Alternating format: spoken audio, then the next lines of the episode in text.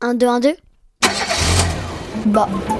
Au fait, c'est qui qui c'est qui qui a qui a inventé? Qui c'est qui a inventé la brosse à qui dents a inventé? Qui a inventé Le podcast d'Image Doc? Qui éclaire ta curiosité?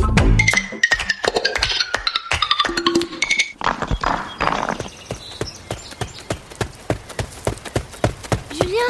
Julien? Tu m'as l'air bien essoufflé, Emma. Qu'est-ce qui se passe Regarde la pierre que j'ai trouvée là-bas. Il y a une marque dessus. T'as vu, on dirait un coquillage. Ouah, dis donc, t'as trouvé un fossile C'est quoi un fossile? Les fossiles, ce sont les traces ou les restes d'êtres vivants conservés très longtemps après leur mort.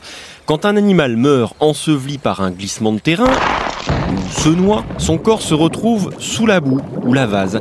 Au fil du temps, des couches de roches vont le recouvrir. La peau et les organes se décomposent, ils disparaissent en quelque sorte. Les os ou les coquilles, eux, se transforment en pierre. On dit qu'ils se fossilisent. Et ça, ça peut prendre des millions d'années. C'est comme ça qu'on a retrouvé des squelettes de dinosaures? Oui, exactement, en étudiant les fossiles. On appelle cette science la paléontologie. Et tu vas l'entendre, les premiers paléontologues étaient des scientifiques un peu découvreurs, un peu inventeurs, et à leur manière, un peu enquêteurs.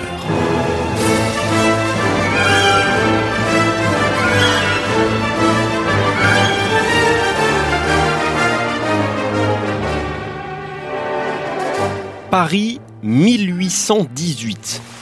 Où ai-je donc mis ma chemise? Un homme prépare ses bagages. Il me faut ma brosse à dents, ma brosse. Les cheveux bouclés, un long nez qui pointe vers le bas, il porte une belle redingote noire. Ce scientifique français est l'inventeur de la paléontologie. Il s'appelle Georges Cuvier et il s'apprête à partir pour l'Angleterre. Trois paires de chaussettes. Hmm, voilà. J'ai hâte de rencontrer le géologue William Buckland. Je suis impatient de découvrir sa collection de fossiles.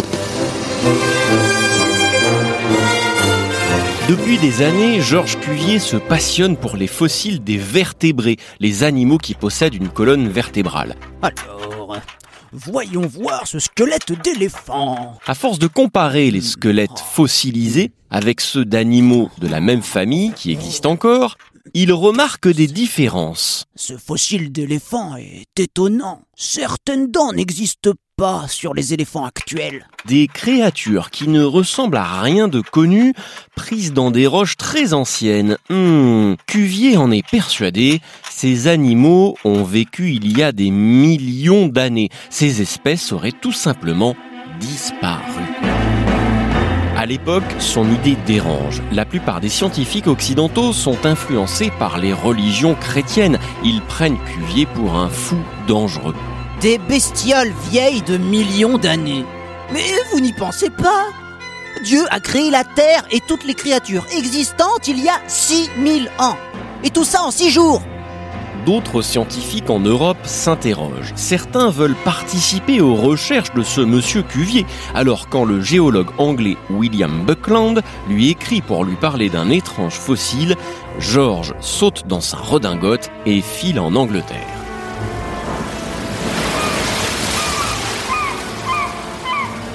Une traversée de la Manche plus tard, le voilà chez Buckland.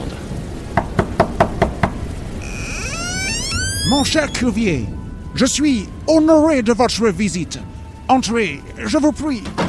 Voilà la curiosité dont je vous ai parlé. Imagine une pièce remplie d'un immense bazar, des ossements, des plantes, des animaux empaillés et, et des fossiles. Quelle collection, monsieur Buckland, je suis impressionné. Cuvier remarque tout de suite une grande mâchoire fossilisée. Oh, quel fossile incroyable N'est-ce pas? Je l'ai trouvé à Stansfield, près d'ici. Qu'en pensez-vous? J'en pense, mon cher, qu'il pourrait s'agir de la mâchoire d'un lézard d'une espèce disparue. Encore faut-il le prouver. Encouragé par les mots de Cuvier, Buckland se met au travail. Pendant des années, avec patience, l'anglais décrit le moindre détail de la mâchoire. Il la compare avec d'autres restes d'animaux. En 1824, il en est sûr, ce fossile provient d'un animal disparu qui devait mesurer 15 à 30 mètres. Il le baptise Megalosaurus, le lézard géant. C'était bien un dinosaure alors? Oui, oui, exactement. Buckland est le tout premier à décrire un dinosaure à partir d'un fossile, même si le nom dinosaure est apparu bien plus tard. On le doit à un Anglais, encore un, Richard Owen, un paléontologue qui admirait énormément Georges Cuvier. Il décide de poursuivre le travail du scientifique français. Il étudie les fossiles de reptiles, notamment ceux trouvés par Buckland. Je dois faire preuve de patience et de précision. Il faut classer tous ces fossiles, étudier leur forme. Tiens, celui-ci par exemple a des dents en forme de croc. Sa mâchoire semble puissante. Il devait certainement manger de la viande. Parfois, un nouvel os fossilisé est découvert. Owen tente de reconstituer des squelettes entiers, comme un puzzle géant. La forme de cet os s'emboîte parfaitement dans celui-ci, sous le corps, sûrement une jambe. Vu la taille, ces animaux devaient marcher et pas ramper comme les lézards. Richard Owen présente ses recherches aux autres scientifiques. Il a classé les fossiles, les a organisés en plusieurs espèces. Et en 1842, il annonce fièrement Parmi les espèces se trouve celle des reptiles géants disparus. Je nomme cette espèce dinosaure. Dino comme terrible en grec et zor pour lézard, toujours du grec. Les terribles lézards, c'est plutôt bien trouvé, non? Ah oui, moi le tyrannosaure me fait un peu peur.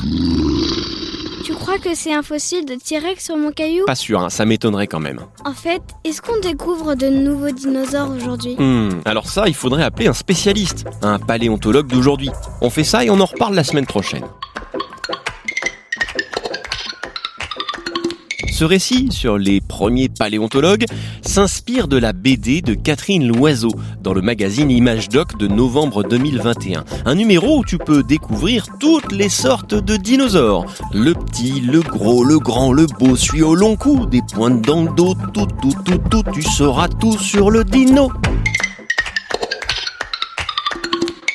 Un podcast original, Bayard Jeunesse, Billy de Cast.